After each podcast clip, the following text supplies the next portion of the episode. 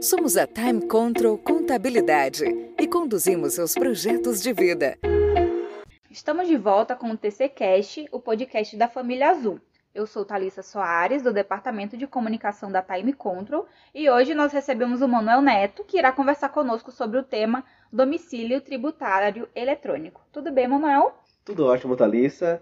É um prazer estar aqui novamente, conversando contigo e conversando também com nossos amigos que escutam o nosso podcast. Manuel, o DTE tem sido uma, um tema constante nas publicações governamentais. Esta ferramenta surgiu agora? Thalissa, o DTE, né, como você mesmo já falou, o domicílio tributário eletrônico, não é novo, considerando o âmbito federal. A portaria 259, lá do ano de 2006, instituiu o DTE, mediante acesso da pessoa física ou jurídica ao Centro Virtual de Atendimento ao Contribuinte, o conhecido como ECAC.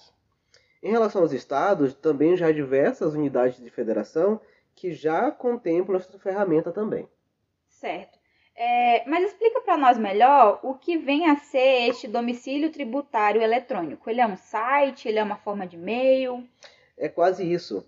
É, quando buscamos ligar para alguém e essa pessoa está com o telefone desligado ou então está fora da área de serviço, que nós escutamos é uma mensagem, né? Sua chamada está sendo encaminhada para uma caixa de mensagens e que estará sujeita a cobrança após o sinal. Pois então, o DTE é basicamente isso, uma caixa de mensagem oficial da autoridade fazendária para o contribuinte. Então, quando se fala em ECAC, automaticamente lembramos dos contabilistas e suas empresas de contabilidade. Então, quem tem contador não precisa se preocupar com nada disso? Olha, seria ótimo que fosse dessa maneira. Eu vou explicar detalhadamente, tá? Quem acessa o ECAC pode navegar por suas funcionalidades acessando ou não a caixa de mensagens. Até porque o DTE tem que ser autorizado mediante termo de opção, permitindo que a administração tributária envie mensagem de comunicação e atos oficiais. Os contadores, em regra geral, acessam o ECAC via procuração e, na maioria dos casos, a referida procuração não fornece todos os serviços do ambiente, mas tão somente aqueles que são necessários às operações do dia a dia. E ainda que tenhamos contabilidades com plenos poderes, vale ressaltar aqui que a responsabilidade dos dados do DTE são do contribuinte. Então, é bastante normal que, caso a opção seja realizada pela contabilidade, esta deve estar respaldada por prévia autorização por parte do cliente, né, da empresa. E assim ele será um optante pelo DTE. Manuel, pelo que estudei sobre o tema, nem sempre quem recebe a mensagem do ECAC tem o DTE ativo. É isso mesmo? Esse ponto é de extrema relevância. Ponto para você, Thales, que estudou e compreendeu. Eu vou explicar para os nossos ouvintes aqui. O simples acesso ao ECAC e caixa de mensagens não garante que o cliente tenha dado autorização no DTE. No final desse podcast, eh, os amigos vão poder escolher se querem ou não ativar o DTE das suas empresas. Para saber se a pessoa física ou jurídica já aderia ao DTE, você vai entrar com o certificado digital no ECAC. No menu do lado esquerdo vai aparecer lá sobre os serviços em destaque. O segundo serviço é a opção pelo domicílio tributário. Quando o contribuinte clica ali, vai ter duas coisas aparecendo, Thalissa. Ou vai ter dizendo a data da adesão, ou vai mostrar o termo de opção. Se ela não estiver ativa, ela vai poder ativar se ela desejar.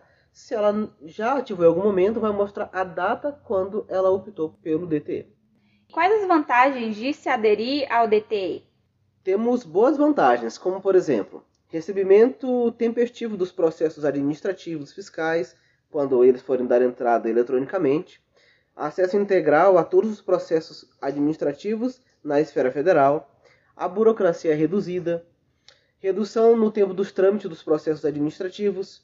Né? Então, esse ponto aqui é bom ressaltar, Thalissa, que acontece em razão do fisco não precisar enviar ao contribuinte uma comunicação ou notificação por correspondência, via correios. E uma outra vantagem também é que nós observamos é a opção de recebimento de SMS. E aqui vale destacar que o SMS, no caso, ele não vai ao teor do processo. Ele só vai dizendo o seguinte: olha, contribuinte, chegou uma mensagem para você. É uma E a- notificação. Perfeito. E a partir daí ele vai acessar o ECAC para verificar o que aconteceu. Entendi. Olha, muitas vantagens mesmo, né?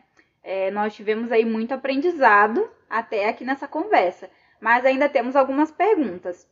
O que, que o fisco espera com a ativação do DTE por parte do contribuinte? Respondendo essa pergunta, se eu fosse responder com uma palavra, eu diria agilidade. Mas é claro que também vem na outra ponta a responsabilidade. Sabe aquela comunicação de uma intimação ou uma oportunidade de parcelamento especial que chegam pelos correios? Quando você tem um DTE ativo, cabe observar o que foi enviado pelo fisco na caixa de mensagem. Uma atenção especial deve ser dada principalmente quando existe algum processo administrativo já em andamento, pois o aceite do termo e ciência que foi enviado pode ser dado por decurso de prazo após o 15º dia de recebimento, ou seja, independente se a pessoa abrir ou não a caixa de mensagem, como ela tem o DTE ativo, a partir dessa data ela já dá ciência. Reduz a burocracia, não precisa enviar carta, é mais ágil, mas a pessoa tem que estar atenta. Entendi. Manuel, é, já vamos caminhando para o final, mas eu ainda tenho uma dúvida. Existe alguma consequência se a pessoa física ou jurídica não aderir ao DTE? Vamos fazer aqui um paralelo, Thalissa, com as eleições. No Brasil, o voto é obrigatório. E para quem não cumpre o seu dever eleitoral, entre aspas, né, são previstas algumas consequências, como pagar multa, é, e aí o cidadão pode não emitir passaporte, ele também fica impedido de fazer inscrição em concurso público, né? Dentre outras coisas. Agora, volvendo ao questionamento do DTE, é importante avaliar que a obrigatoriedade depende da atividade exercida pela empresa. Entendi. Então, esse seria um caso em que a determinação não depende do regime tributário? Estamos falando de quais atividades? Exato, Thalissa. Independe do regime tributário. A obrigatoriedade são para as empresas que têm relação com comércio exterior, ou seja, quem importa ou exporta diretamente, ou seja, não tem intermediários. Segundo a Instrução Normativa 1984 de 2020, o declarante de mercadoria né, será desabilitado do radar a qualquer momento quando tiver a inscrição do CNPJ em situação cadastral diferente de ativa. Ela pode ficar inapta, ela pode ser cancelada, por exemplo, se for dessa forma, ele é excluído do radar e não pode importar. Quando um dos sócios tiver a situação do CPF como irregular ou pendente de regularização. E por fim, deixar de aderir ao DTE. E aqui um ponto. Esse ano, em 2021, aconteceram vários descredenciamentos de empresas importadoras e exportadoras de maneira abrupta pela Receita Federal. Nesse sentido, os advogados tiveram que trabalhar rápido para que seus clientes voltassem a operar, mas poderia ser diferente pela simples ativação do DTE. E para as empresas não obrigadas, Manuel, é possível a adesão voluntária, considerando que você falou aí várias vantagens né, do DTE? Sim, no âmbito federal é possível. Lembrando que a realização desta opção é feita através do certificado digital. Em relação aos estados, há que se verificar se a unidade federada onde está sediado o contribuinte já possui esse tipo de ferramenta, mas onde existir, a adesão sim é possível. Muito bom, Manuel.